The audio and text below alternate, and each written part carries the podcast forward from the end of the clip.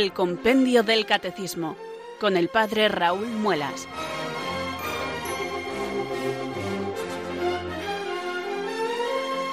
Muy buenas tardes, queridos oyentes de Radio María. Son las cuatro, las tres en Canarias. Comienza una nueva edición del Compendio del Catecismo. Reciban desde Talavera de la Reina un saludo muy cordial del Padre Raúl Muelas, que un día más les habla desde estos micrófonos de Radio María, la radio de la Virgen, la fuerza de la esperanza. Sed todos bienvenidos.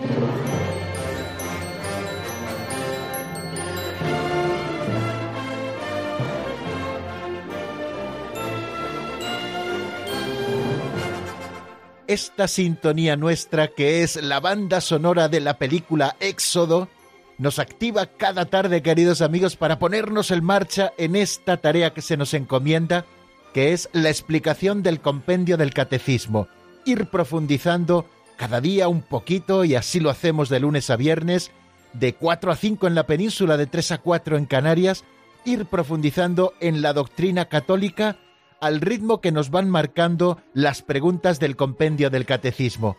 Este libro doctrinal, que es resumen del Catecismo Mayor de la Iglesia, está planteado con la misma estructura que el Catecismo Mayor de la Iglesia, pero con un estilo que es muy propio de los catecismos clásicos, es decir, a través de preguntas y respuestas que, encadenadas las unas a las otras, nos van haciendo profundizar en la doctrina católica. Pues eso hacemos cada tarde con ilusión y así queremos siempre hacerlo. Por eso se la pedimos al Señor especialmente que no nos falte ilusión por conocer la verdad que la Santa Madre Iglesia nos enseña, una verdad que la Iglesia no se inventa, sino que ha sacado siempre del depósito de la fe que ha recibido. Y la Iglesia, con la autoridad de su magisterio, así nos lo presenta para que nosotros podamos esponjarnos e ir asimilando la doctrina católica. Vamos a comenzar esta tarea, como hacemos siempre, elevando nuestra plegaria al Señor, rezando, pidiendo al Espíritu Santo que nos ilumine y que nos fortalezca para poder conocer a Dios. Recemos así. Ven Espíritu Santo, llena los corazones de tus fieles y enciende en ellos el fuego de tu amor. Envía Señor tu Espíritu que renueve la faz de la tierra.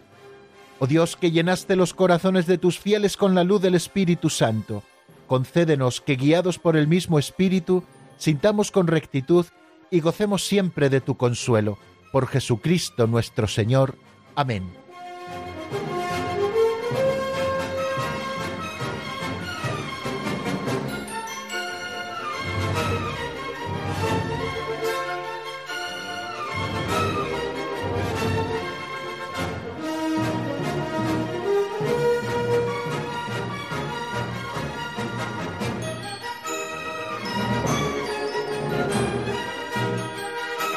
Nos encantan las pinceladas de sabiduría recogidas por don Justo López Melús en un libro así titulado, que cada tarde nos ofrece la posibilidad de reflexionar en algún tema práctico de la vida cristiana. Así lo hacemos cada tarde al hilo de lo que estas pinceladas nos dicen. Yo humildemente les ofrezco una sencilla reflexión que al hilo de la pincelada a mí me han sugerido diversas ideas y que comparto cada tarde con ustedes. Seguro que a ustedes también les sugieren muchas ideas las pinceladas que leemos al comienzo de nuestro programa y si algún día quieren, pues al final del programa, cuando abrimos los micrófonos para que ustedes puedan intervenir, también pueden compartir con nosotros algunas de las cosas que les sugieren estas pinceladas, tanto la que hoy vamos a leer como otras que hemos leído o reflexionado en días anteriores. Vamos a por la de hoy que se titula Turina en Budapest.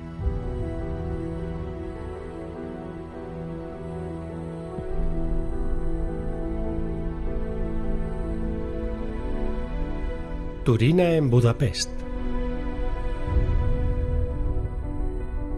Algunas enfermedades, si no se atajan pronto, invaden el organismo y ya no hay solución. Si te pones en un tobogán, cuando empiezas a deslizarte, ya has perdido el control. Solo al principio eres dueño de ti. Estando en Budapest, el músico Turina llamó urgentemente a su mujer, que estaba en Barcelona. Ven pronto, situación mía grave.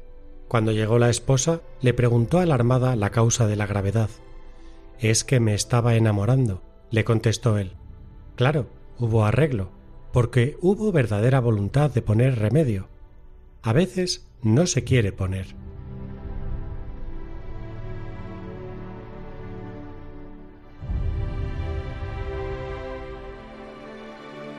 Joaquín Turina Pérez, que nació en el año 1882 en Sevilla y que falleció en el año 1949 en Madrid, fue un célebre compositor español, músico y musicólogo también destacado, representante del nacionalismo musical de la primera mitad del siglo XX. Junto a Manuel de Falla e Isaac Albéniz, produjo las obras más relevantes del impresionismo musical de España estos datos del músico que se convierte en protagonista de nuestra pincelada, evidentemente no lo sabía, sino que me ha asomado y así lo tengo delante en mi tableta a Wikipedia y son los datos introductorios que sobre el músico Turina nos da Internet en esa página, la Wikipedia. Bueno, como no queremos profundizar en la biografía de Turina, ni mucho menos estudiar su obra musical, sino que lo que queremos es aplicarnos esta anécdota que nos ofrece la pincelada de don Justo López Melús, pues no vamos a seguir hablando del músico. Solamente que este es el protagonista de la anécdota, de la historia que nos cuenta hoy la pincelada y que a nosotros nos viene como anillo al dedo. Tenemos que aprender a poner solución a las cosas cuando las cosas tienen solución. Es decir, al principio, tenemos que aprender a abordar los problemas según llegan, no demorarlo para mañana. Me recuerda esto que estoy diciendo a lo que San Agustín decía y lo recita en el libro de sus confesiones a propósito de su conversión. Él ya sentía la llamada del Señor a convertir su corazón a Él y a vivir en la católica, y Él lo demoraba mañana, mañana, y Él escuchaba dentro de sí como nos cuenta mañana, mañana, ¿por qué no hoy? ¿Por qué no ahora? Pues así también nosotros tenemos que saber abordar los problemas tal y como vienen, especialmente los problemas importantes. Es lo que en la medicina se nos presenta ahora como la medicina preventiva, es decir, saber evitar los factores de riesgo para que no se desarrollen en nosotros las enfermedades, y también lo que se llama el diagnóstico precoz, especialmente de las enfermedades más graves que pueden afectar a órganos vitales, diagnóstico precoz para poder erradicar el mal en su comienzo y no cuando ya los órganos están invadidos y ya casi nada hay por hacer. Bien, pues esto mismo tenemos que también aplicarlo en nuestra vida concreta y sobre todo en las cuestiones morales. Por una parte, la medicina moral preventiva, es decir, evitar ponernos en situaciones de peligro que nos puedan llevar a caer, y en otras ocasiones lo que tenemos que aplicar rápidamente es el diagnóstico precoz, es decir, tener mucha sinceridad con nosotros mismos, tener muy claro en el entendimiento y en la voluntad cuál es el bien general de mi persona, hacia dónde me dirijo, para poner los remedios necesarios y poder llevar a buen puerto esas decisiones que hemos tomado en la vida y que en ellas nos va también la vida. Es un gran problema, queridos amigos, que nuestra vida la conduzca algo tan voluble como son los afectos.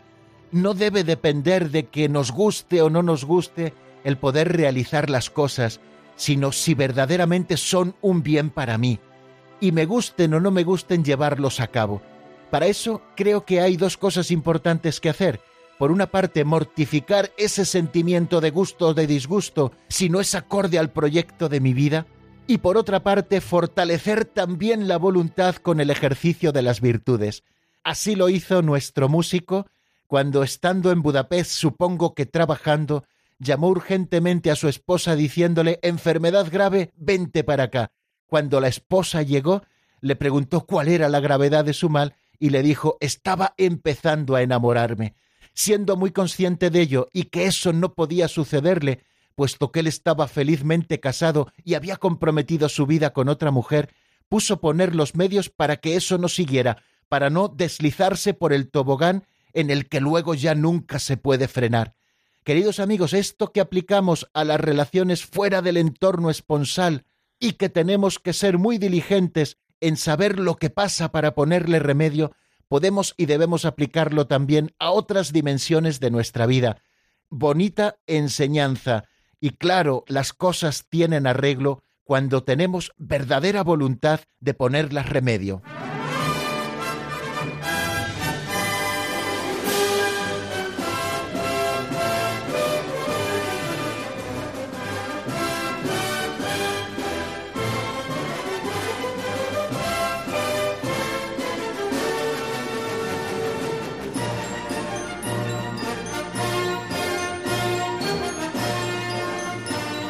Tenemos la dicha, queridos oyentes, de estar desgranando los minutos de nuestro programa en torno al misterio de Santa María, que es el que estamos estudiando ahora con el compendio del Catecismo.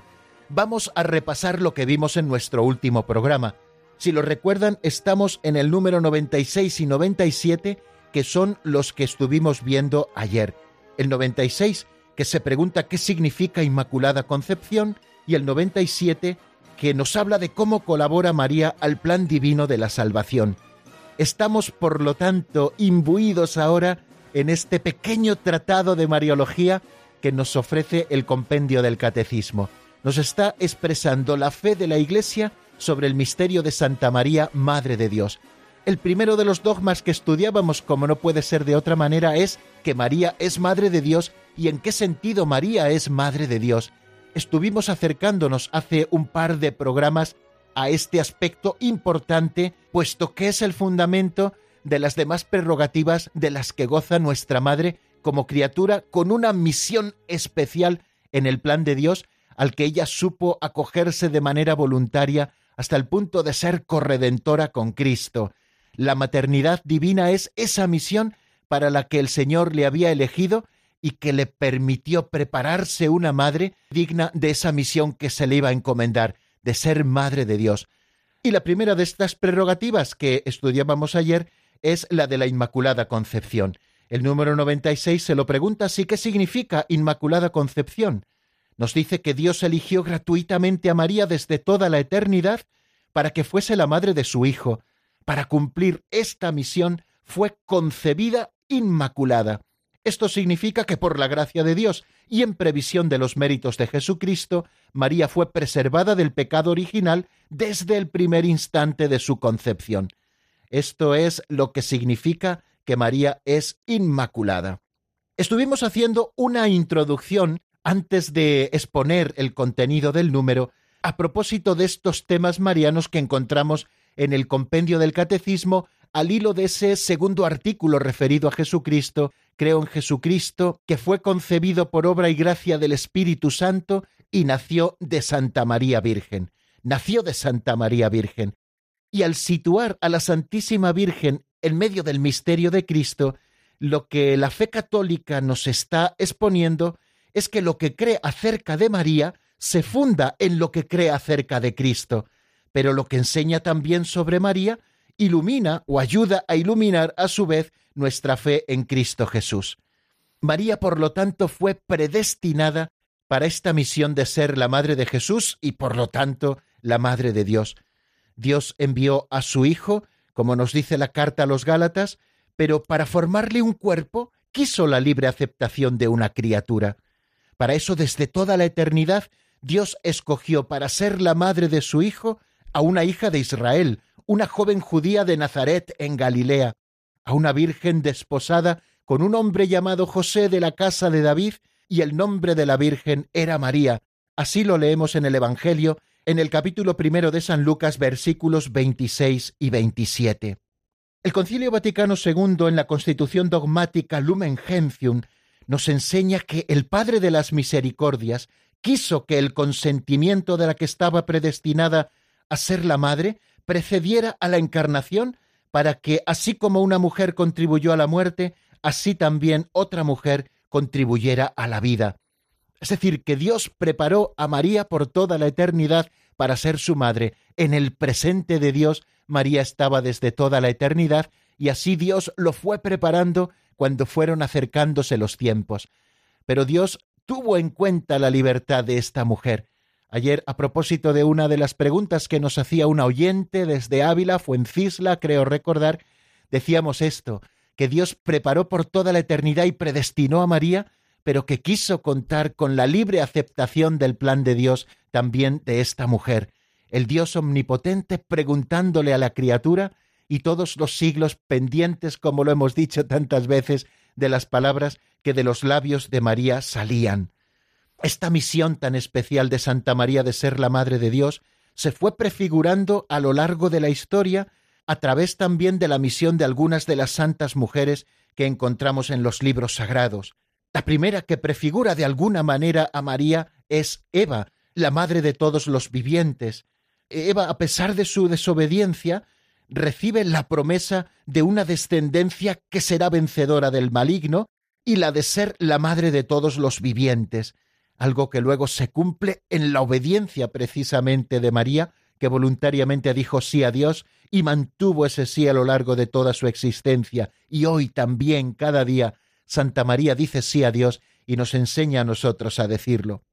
Fijaros que en virtud de esta promesa de un descendiente de la mujer que sería vencedor del maligno, en virtud de esta promesa Sara recibe un hijo a pesar de su edad avanzada, y también contra toda expectativa humana, Dios va escogiendo lo que era tenido por impotente y por débil en el mundo para mostrar la fidelidad a su promesa. Así elige a Ana, la madre de Samuel, a Débora, a Ruth, a Judith, a Esther y a otras mujeres que aparecen en la Escritura. Pero entre todas ellas, María sobresale entre los humildes y los pobres del Señor, que esperan de Él con esperanza fundada la salvación y la cogen dentro de su corazón. Son palabras de la Lumen Gentium 55, que termina diciendo que con ella, la excelsa hija de Sión, con María, después de la larga espera de la promesa, se cumple el plazo y se inaugura el nuevo plan de salvación al que María se acoge como la principal de todas. Y desde aquí, queridos amigos, decimos que María es Inmaculada. Inmaculada Concepción, es decir, que fue concebida sin ninguna mancha de pecado original. Fue redimida desde el mismo instante de su concepción, puesto que Dios impidió que ella pudiese caer en el pecado original, ese pecado con el que todos nacemos heredado de nuestros primeros padres. ¿Y por qué fue esto especial en María? Precisamente por esa misión que ella tiene de ser la Madre de Dios. No podía estar en ella ni por un solo momento ni por asomo un ápice de la sombra del pecado, de aquella que tenía que ser la Madre, en cuyo seno tenía que generarse verdaderamente el Dios con nosotros. O sea que para ser la Madre del Salvador, María fue dotada por Dios con unas cualidades y unos dones a la medida de una misión tan importante como ella iba a recibir. Por eso el ángel Gabriel, en el momento de la anunciación, la saluda al principio de ese encuentro como la llena de gracia, Jaire María Quejaritomene. En efecto, para poder ella dar el asentimiento libre de su fe al anuncio de su vocación, era preciso que ella estuviese totalmente conducida por la gracia de Dios. Por eso ella es la llena de gracia, por eso así la llama el ángel en el mismo momento de la Anunciación. María está llena de gracia desde el principio mismo en que comenzó a existir en el seno de su madre, que como nos dice la tradición se llama Santana, pues en el momento en que ella comienza a existir en el seno de su madre, ya fue concebida sin mancha de pecado original, ya fue llena de gracia, poseída por Dios en todos los rincones de su ser desde el mismo instante de su concepción. A lo largo de los siglos, la Iglesia ha tomado conciencia de que María, llena de gracia por Dios, había sido redimida desde su concepción. Y esto es precisamente lo que confiesa el dogma de la Inmaculada Concepción, proclamado en el año 1854 por el Papa Pío IX en la encíclica Inefabilis Deus. Dice esta definición dogmática, la bienaventurada Virgen María fue preservada inmune de toda mancha de pecado original en el primer instante de su concepción por singular gracia y privilegio de Dios omnipotente, en atención a los méritos de Jesucristo, Salvador del género humano. Varias cosas afirma, por lo tanto, esta definición dogmática. En primer lugar, que María fue concebida sin mancha de pecado original. Y en segundo lugar, que esta resplandeciente santidad del todo singular, de la que Santa María fue enriquecida desde el primer instante de su concepción, le viene toda entera de Cristo. Ella es la redimida de la manera más sublime, en atención a los méritos de su Hijo, El Padre la ha bendecido con toda clase de bendiciones espirituales en los cielos en Cristo, como dice la carta a los Efesios, y lo ha hecho más que a ninguna otra persona creada. Dios la ha elegido en él antes de la creación del mundo para ser santa e inmaculada en su presencia en el amor. Bueno, así explicábamos más o menos el misterio de la Inmaculada Concepción y lo que significa que María fue concebida sin mancha original. Y luego en el número 97 nos preguntábamos cómo colabora María al plan divino de la salvación. Nos dice el número 97 que por la gracia de Dios, María permaneció inmune de todo pecado personal durante toda su existencia. Ella es la llena de gracia, la toda santa. Y cuando el ángel le anuncia que va a dar a luz al Hijo del Altísimo, ella da libremente su consentimiento por obediencia de la fe. María se ofrece totalmente a la persona y a la obra de Jesús, su Hijo, abrazando con toda su alma la voluntad divina de salvación. Tres afirmaciones principalmente se nos hacen en este número como tres ámbitos de colaboración de María con el plan divino de la salvación. El primer ámbito de colaboración del que nos habla es que María no sólo fue inmaculada al principio de su existencia, sino que se mantuvo, que permaneció inmune de todo pecado personal durante toda su existencia. En María no existió nunca el pecado y ella libremente vivió así. Esta es una fantástica colaboración de María al plan divino de la salvación. Su Hijo Jesucristo, que la redime a la primera de todas y que viene a acabar con el pecado del mundo y a reconciliarnos con Dios, ve cómo su madre vive según el plan de Dios y así ella se une a ese designio divino de salvación. El segundo ámbito de colaboración de María al plan divino de la salvación es cuando ella le dice al ángel, aquí está la esclava del Señor, hágase el mí según tu palabra. Ella da libremente su consentimiento por obediencia de la fe.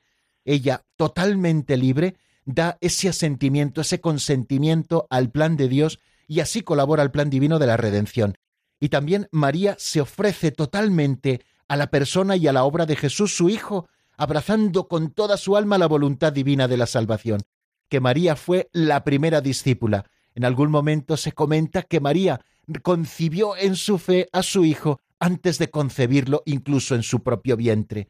María parece como la primera discípula, la que recorrió el camino a veces oscuro de la fe y que lo hizo con fidelidad, la que permaneció al lado de su Hijo desde Belén hasta el Calvario, y luego permaneció fiel a la esperanza de que al tercer día resucitaría, y permaneció al lado de la Iglesia, al cuerpo místico de su Hijo, después de la ascensión de él al cielo, y así hasta el día de la dormición de María, en que ella fue asunta en cuerpo y alma a los cielos, y sigue velando por el plan divino de la salvación, cuidando de todos sus hijos y alentando la santidad en la Iglesia.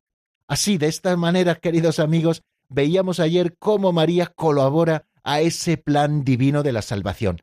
Como nos hemos alargado un poquito porque creo que debemos ir desarrollando los temas marianos y esponjándonos un poquito en ellos, vamos a escuchar ahora el tema musical primero con el que todos los días disfrutamos para hacer un recorrido mental e intentar fijar algunas ideas de lo que hemos estado diciendo. Les ofrezco una preciosa y orante canción de la hermana Glenda titulada María. Enseguida estamos nuevamente juntos.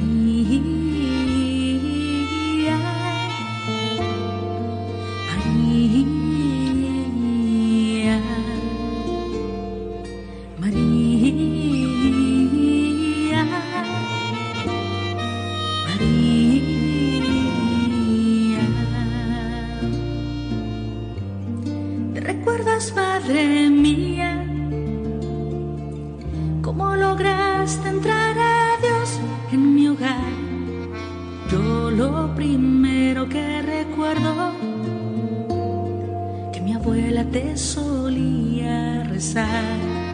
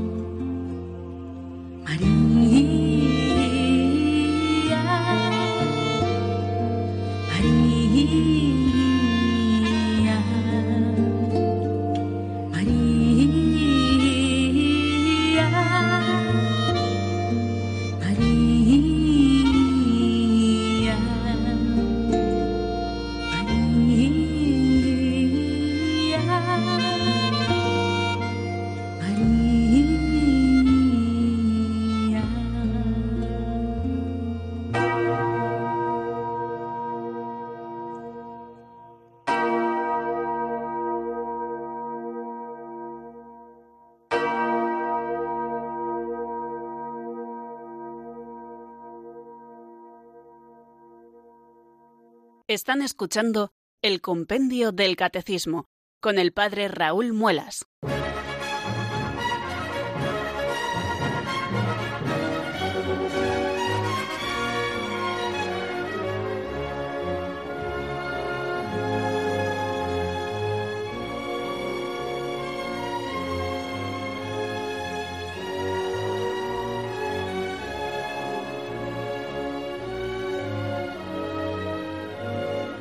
Veintinueve minutos pasan ya de las 4 de la tarde, de las 3 en Canarias, y aquí seguimos en el compendio del Catecismo, ilusionados porque seguimos estudiando a Santa María, y ahora lo vamos a hacer con el dogma de la virginidad perpetua de María. El dogma del que nos vamos a ocupar en los números 98 y 99 considera la virginidad en su aspecto corporal o físico. La Iglesia expresa la virginidad de María como perpetua. Hay una palabra griega que así lo define, aipárcenos, siempre virgen, o más en concreto como virginidad antes del parto, en el parto y después del parto.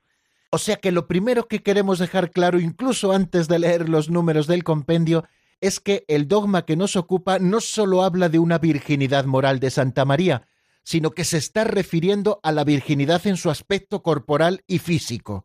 Luego la Iglesia nos enseña que el dogma de la virginidad perpetua de María no es un mito como aquellos que aparecen en la mitología griega que nos hablan de uniones carnales entre los dioses con las mujeres, ni tampoco se trata del mito egipcio del que nos habla Plutarco, ni se trata tampoco de un género literario como otras anunciaciones que aparecen en el Antiguo Testamento, y tampoco se trata de algo que se inventó la Iglesia para defender a Jesucristo de las acusaciones que ya desde casi su vida se le hacían como que había sido un hijo bastardo, ni tampoco es algo que la Iglesia se inventó después del acontecimiento pascual y en ese entusiasmo quisieron divinizar también los comienzos de la vida del Señor, sino que se trata de una verdad contenida en la palabra de Dios escrita y en la palabra de Dios revelada a través de la tradición que la Iglesia Madre siempre ha enseñado.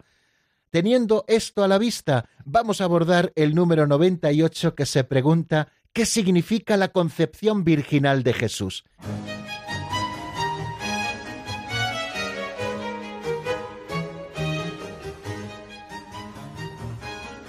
Número 98. ¿Qué significa la concepción virginal de Jesús? La concepción virginal de Jesús significa que éste fue concebido en el seno de la Virgen María solo por el poder del Espíritu Santo, sin concurso de varón. Él es el Hijo del Padre Celestial según la naturaleza divina, e Hijo de María según la naturaleza humana, pero es propiamente Hijo de Dios según las dos naturalezas al haber en él una sola persona, la divina.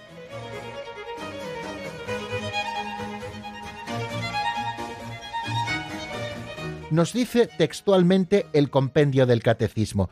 La concepción virginal de Jesús significa que éste fue concebido en el seno de la Virgen María solo por el poder del Espíritu Santo, sin concurso de varón. Él es hijo del Padre Celestial según la naturaleza divina, e hijo de María según la naturaleza humana, pero es propiamente hijo de Dios según las dos naturalezas, al haber en él una sola persona, la divina. Desde las primeras formulaciones de fe, la Iglesia ha confesado que Jesús fue concebido en el seno de la Virgen María únicamente por el poder del Espíritu Santo, afirmando también el aspecto corporal de este suceso. Jesús fue concebido, nos dice el concilio de Letrán en el canon tercero, asque semine ex Espíritu Santo, que significa sin semilla de varón por obra del Espíritu Santo, tal y como lo leemos en el Evangelio de San Lucas. Y los padres ven en la concepción virginal ese signo de que es verdaderamente el Hijo de Dios, el que ha venido en una humanidad como la nuestra. Ya San Ignacio de Antioquía nos dice, ¿estáis firmemente convencidos acerca de que nuestro Señor es verdaderamente de la raza de David según la carne, Hijo de Dios según la voluntad y el poder de Dios, nacido verdaderamente de una virgen? fue verdaderamente clavado por nosotros en su carne bajo Poncio Pilato, padeció verdaderamente, como también resucitó verdaderamente. En esta carta a los cristianos de Esmirna, San Ignacio de Antioquía deja muy claro ese adverbio verdaderamente para contra los docetas afirmar la verdadera humanidad de Jesucristo. Y entre esas afirmaciones que él nos da ya en el siglo II es que Jesucristo verdaderamente nació de una virgen, Estamos, por lo tanto, hablando en este número 98 de la virginidad de María antes del parto. Los relatos evangélicos podemos encontrar Mateo 1, 18, 25 o Lucas 1, 26, 38, presentan la concepción virginal como una obra divina que sobrepasa toda comprensión y toda posibilidad humana. Le dice el ángel a San José, lo concebido en ella viene del Espíritu Santo, como leemos en Mateo 1.20.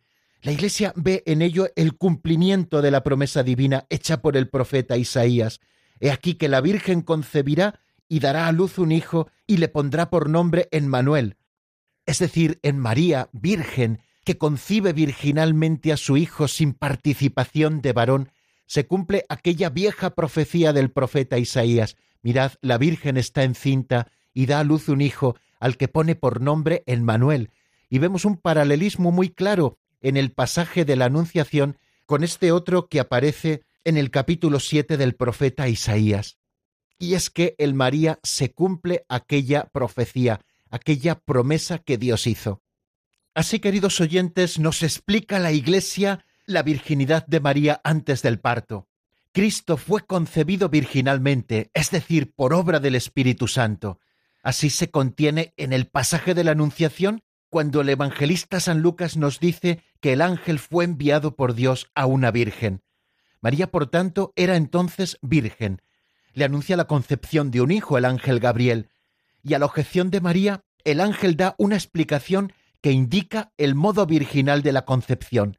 El Espíritu Santo vendrá sobre ti y el poder del Altísimo te cubrirá con su sombra. Por eso lo que nacerá será llamado Santo, Hijo de Dios. Y del mismo modo el ángel de Dios testifica a José que la concepción de Cristo ha sido hecha virginalmente. Lo que en ella ha sido engendrado, dice en el Evangelio según San Mateo en el capítulo 1 versículo 20, lo que en ella ha sido engendrado es obra del Espíritu Santo.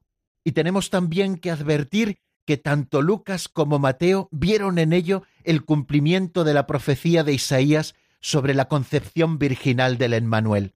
San Mateo, de un modo explícito, en ese pasaje al que estoy haciendo referencia del capítulo 1, todo esto sucedió para que se cumpliese lo que el Señor había anunciado por el profeta, que dice, He aquí que la Virgen concebirá y dará a luz un hijo, y llamarán su nombre en Manuel, que traducido quiere decir Dios con nosotros. Y la Escritura afirma además expresamente que no hubo ningún comercio carnal antes del nacimiento de Jesús, sin que él lo hubiese conocido, leemos en Mateo 1.25, María dio a luz a un hijo al que él puso el nombre de Jesús. Pero la Iglesia no sólo confiesa que María fue virgen antes del parto, la Iglesia también nos habla de la virginidad perpetua de Santa María. Por eso leemos en el número 99 lo siguiente.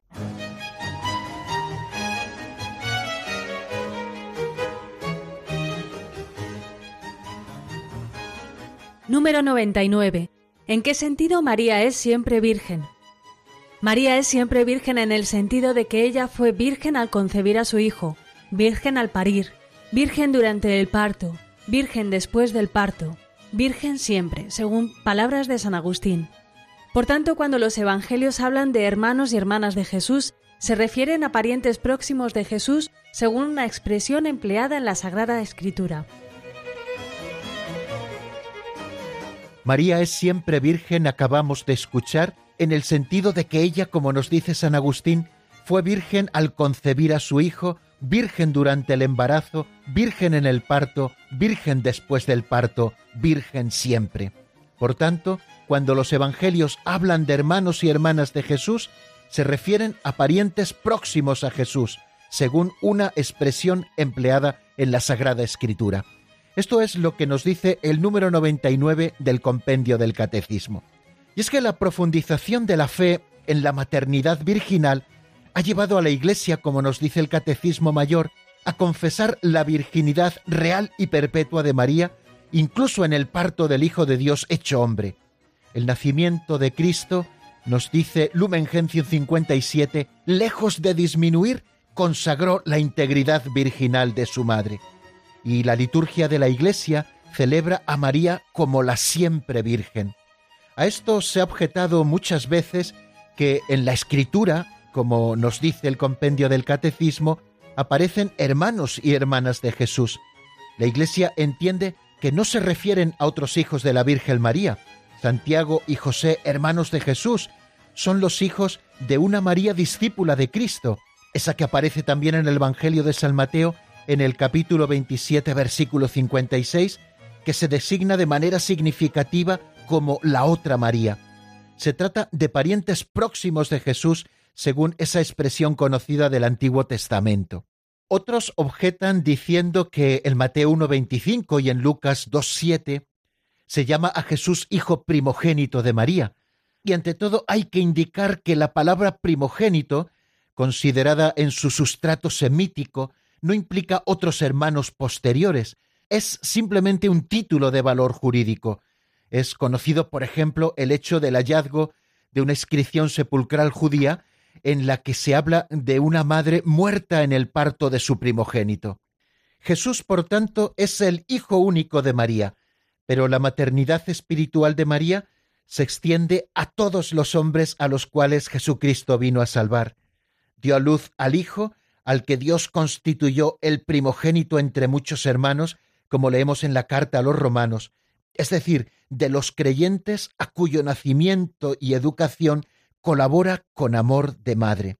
El padre Cándido Pozo, en su obra María en la obra de la salvación, nos dice a propósito de la virginidad de María después del parto, que la idea de la virginidad en este momento después del parto, si se considera en su relación con la escritura, implica una reflexión de fe. Lucas 1.34, donde leemos ¿Cómo será esto? pues no conozco varón, significa que en María existe por lo menos un propósito de virginidad. La reflexión de fe comprendió en su justa medida que si María ama de tal manera su virginidad que llega a ponerla como dificultad al anuncio del ángel, no es posible explicar un cambio de esta mentalidad de María después de la concepción y el nacimiento de Jesús. Tampoco por parte de Dios sería inteligible el que hubiera habido motivo alguno para hacer un milagro que conservara la virginidad de María si tal virginidad no se iba a conservar después. Podemos advertir que existe una conexión interna entre estos dos aspectos, el aspecto que considera la cuestión por parte de María y el que la considera por parte de Dios, ya que el propósito de María hay que entenderlo necesariamente como formado bajo el influjo de la gracia. Y en cuanto a la virginidad en el parto, nos dice también el padre Cándido Pozo que son muchos los autores que piensan que la profecía de Isaías, en el capítulo 7, versículo 14, la Virgen está encinta y da a luz un hijo y le pone por nombre el Manuel, que esta profecía contiene la afirmación no sólo de la concepción, sino también del parto virginal. Y también en el capítulo 2, versículo 7 del Evangelio de San Lucas, algunos han querido ver también este indicio del parto virginal de Santa María. Dice así el versículo 6 del capítulo 2, y sucedió que mientras estaban allí, le llegó a ella el tiempo del parto, y dice el versículo 7, y dio a luz a su hijo primogénito. Lo envolvió en pañales y lo recostó en un pesebre, porque no había sitio para ellos en la posada. En este pasaje se describe a María en actividad inmediatamente después del parto, quiere verse una alusión a que el parto había carecido de los dolores naturales. Se encontraría aquí algo más en orden al sentido de la virginidad en el parto. Pero la alusión no es tal que signifique necesariamente un parto milagroso. Parece, por tanto, que por sí sola no bastaría si no se le añade el recurso a la tradición. Una tradición que tiene los primeros testimonios en esa obra que se conoce con el nombre de Odas de Salomón, en estas odas el parto se describe sin dolor. Existe también otro testimonio ya en San Ireneo, quien afirma un parto milagroso. Es importante notar que esta tradición primitiva no muestra conexión alguna con las narraciones apócrifas, sino que en los testimonios aducidos la cuestión se coloca en un contexto teológico. Así, en las odas de Salomón, la descripción alude estableciendo una oposición con él al parto doloroso impuesto por Dios a Eva como castigo, el tema de la oposición entre la primera y la segunda Eva. Ireneo pone su testimonio en relación con la afirmación de la profecía de Isaías. Y ya en el siglo IV existe una fe universal en la virginidad también en el parto. Esta fe no muestra dependencia alguna con respecto a las narraciones apócrifas.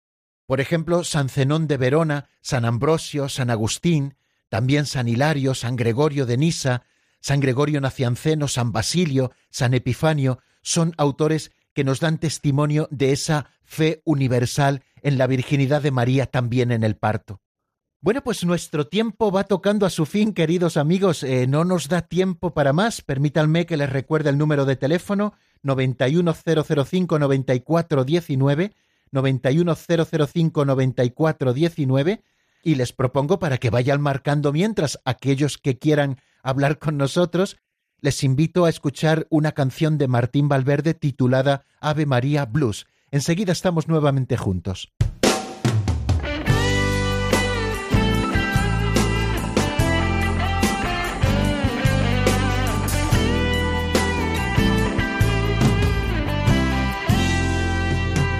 Dios te salve.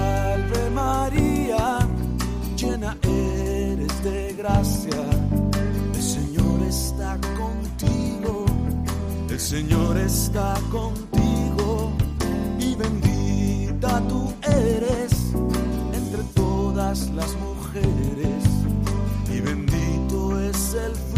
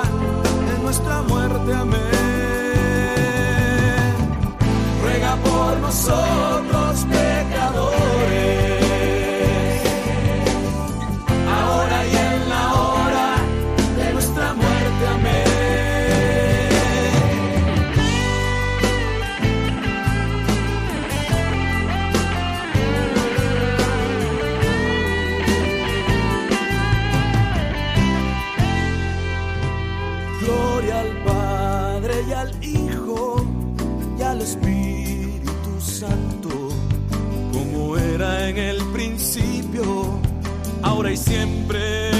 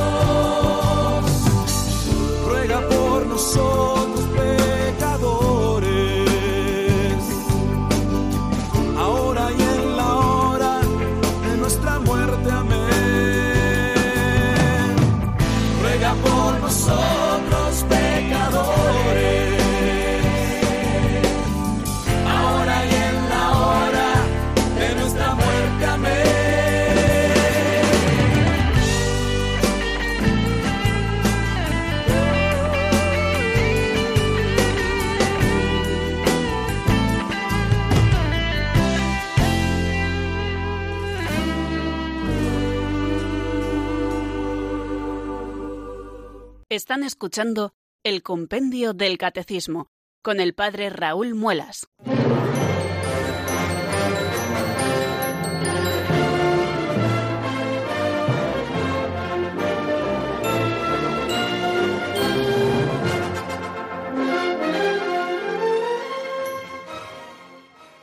Estamos a punto de comenzar, queridos amigos, esta última parte del programa del Compendio del Catecismo en el que abrimos los teléfonos para que ustedes puedan comunicar con nosotros, contarnos su experiencia de una manera muy breve sobre lo que estamos hablando, expresarnos alguna duda por si nosotros podemos darles luz eh, o también alguna reflexión que al hilo de nuestros temas van saliendo. Eh, tenemos un teléfono para ello, el 91005-9419. Llamen ustedes con confianza, que están llamando a su casa. Vamos a dar paso a la primera llamada que nos llega desde Salamanca eh, y, en ella está Concha, si no me equivoco. Buenas tardes y bienvenida, Concha. Buenas tardes, padre. Mire, no es, no es en relación, la pregun- mi pregunta no es en relación con, con la virginidad de María, que vamos, no lo dudo, sino, bueno, pues es sobre el, el Evangelio del miércoles, de este miércoles pasado, de Marcos, cuando dice, a vosotros se os ha dado el misterio del reino de Dios, en cambio, a los de fuera, todo se le presenta en parábolas, para que, por más que miren, no vean, y por más que oigan, no entiendan, no sea que se conviertan y sean perdonados. Esto yo no lo entiendo porque Jesús vino a perdonar y vino precisamente a rescatar a los que a los pecadores, porque a los justos mm, tenía que rescatar lo menos, a todos, por supuesto. Pero no sé, ¿por qué por qué por qué dice esa frase el evangelio? Sí, muy bien. Bueno, pues tomamos nota de la pregunta. Además, eh, muy al hilo también de lo que hemos estado meditando en esta semana, en esa lectura que estamos haciendo del Evangelio de San Marcos, de esos primeros pasajes eh, de, la, de la vida pública del Señor. Bueno, le voy a contar una aplicación práctica que yo hice eh, a propósito de, de estas palabras del Señor en la homilía de ese día, en una, sencilla reflexión que hacemos cada día a propósito también del Evangelio. Eh, dije que para poder comprender los misterios del reino tenemos que estar dentro. Aquel que se queda fuera, eh, pues evidentemente no, no, no, comprende los misterios del reino. Aquel que, está fuera, es decir, el que se posiciona fuera de, del corazón de Cristo, el que se posiciona fuera, es, es como aquel también que está pecando contra el Espíritu Santo, que no tendrá perdón jamás, pero bueno, el Señor no, no ha venido precisamente para perdonar y todo podrá ser perdonado. Bueno, pues precisamente la aplicación que yo hacía al hilo de lo que leíamos en el Evangelio no es que el Señor no quiera que no entendamos, no quiera que no, eh, que no nos convirtamos, para eso precisamente ha venido, lo dice tantas veces en el Evangelio, ¿no? sino que aquel que se posiciona fuera escucha pero no entiende porque ya ha cerrado su corazón a las palabras del Señor, ¿no? Y bueno, pues en este sentido puedo responderle en este momento. Vamos a dar paso una segunda llamada que nos llega desde San Sebastián y que es Manoli. Buenas tardes y bienvenida. Bien hallada, gracias. Bueno, yo esto me, me gusta tanto oírte estas cosas aparte de lo que profundizan en, eso de la Virgen, yo en el primer momento de que leí ya años y años y años en el Génesis, he aquí que una Virgen concebirá y dará a luz un hijo, yo recuerdo cuando era pequeña, en el catecismo, creo que era el eh, Astete o no sé cómo llamaba aquel catecismo, que decía del nacimiento de Jesús y de la virginidad de la Virgen, que que fue como el, en el momento del nacimiento es como el, el sol que penetra por el cristal sin romperlo ni mancharlo. Por tanto, yo ahí lo veo clarísimo que la Virgen fue antes del parto, en el parto y después del parto. Y que yo ahí, pues, estoy tan contenta de oírle, de que, la gente que lo entienda ya de una vez, porque yo cuando hablo con la gente esta que no entiende, sobre todo los testigos de Jehová, a mí no me importa hablar, ¿eh? Yo les dije, ¿por qué habláis así de la Virgen? Tanto que habláis esto, pues me gusta que sepan eso. Y les, les propongo siempre el ejemplo este, de que el nacimiento fue, aparte de que era por obra del Espíritu Santo, el nacimiento cómo fue. Y yo Así, así lo entiendo. Muy bien, pues le agradecemos mucho esta aportación eh, que nos hace desde San Sebastián Manoli a propósito, claro, del el estudio del catecismo. Una de las imágenes que se solían utilizar clásicas es esa, ¿no? Que igual que el sol traspasa el cristal sin romperlo, así fue el nacimiento de Nuestro Señor. Es una imagen como muy gráfica para entender este misterio que nosotros estábamos eh, estudiando. Pero volvemos un poco a lo que decíamos a propósito de lo que nos preguntaba Concha, que hay que querer entenderlo, es decir, hay que al final aceptar la fe como es. Ya desde el siglo II encontramos esas objeciones que ahora presentan eh, algunas confesiones protestantes contra la Virgen María o los testigos de Jehová, esta secta quizá más extendida, etcétera, Mm, bueno, pues todo eso que dicen de la Santísima Virgen, pues ya lo decía Trifón en el siglo II, quiero decir que, nuevo no es y forma parte un poco de esa leyenda negra que eh, ante Cristo eh, pues eh, se presentaba un poco, ¿no? El, contra la Virgen y tal. Bueno, pues ojalá el Señor les ilumine el entendimiento para que puedan entenderlo. Damos paso a la tercera llamada, que ya casi no nos queda tiempo, que es Fe desde Lugo. Buenas tardes y bienvenida. Buenas tardes. Eh, ¿Es usted el padre Raúl Muelas? El mismo que viste y calza, como suelen decir ah, en mi tierra. Bueno, pues nada. Lo primero es eh, felicitarle y agradecerle lo, la, vida que nos transmite, ¿no? Y yo, mm, una de las cosas que quería preguntar es, pasándome ya desde el número 70, donde dice que el, al final de, la muerte eh, resucitaremos todos, pero con, la pregunta es, ¿con qué cuerpo resucitamos? ¿Cómo es ese cuerpo? Usted quiere resucitar con el de los 20 o 25 años seguro, ¿eh? No, no, no, no, no, no, Es una broma, es una broma, como puede comprender. Bien, tomo nota de su pregunta, digo, de su pregunta, claro que sí, Fe, y, y bueno, sabemos que resucitaremos con nuestro mismo cuerpo, o sea que habrá una identidad entre el cuerpo que se enterró eh, en debilidad y que se corrompe en el sepulcro, con el cuerpo eh, que luego será glorificado tras la resurrección, eh, cuando Jesucristo vuelva sobre los vivos y los muertos. Sabemos que existirá identidad, que seremos los mismos, por supuesto. y sabemos que será un cuerpo glorioso, que no estará sujeto a las limitaciones propias que ha estado sujeto mientras hemos vivido la vida terrena. Pero exactamente cómo será, no lo sabemos. Podemos hacer un poco lo que algunos llaman teología ficción, ¿no? Pero, pero propiamente no lo sabemos. Ahora, yo cuando se nos acaban las respuestas a propósito de los temas revelados, puesto que eh, no todos lo sabemos, evidentemente, ni todo ha sido revelado, yo siempre digo, dejémonos sorprender por Dios que, sin duda ninguna superará infinitamente nuestras expectativas. Pues amigos, hasta aquí nuestro programa de hoy y desearles que tengan un fin de semana fantástico, que no se olviden que pueden pasarlo en la compañía de Radio María y que recibirán cosas fantásticas. Les doy la bendición y nos despedimos hasta el lunes. La bendición de Dios Todopoderoso, Padre, Hijo y Espíritu Santo, descienda sobre vosotros y permanezca para siempre. Amén. Hasta el lunes, si Dios quiere, hermanos.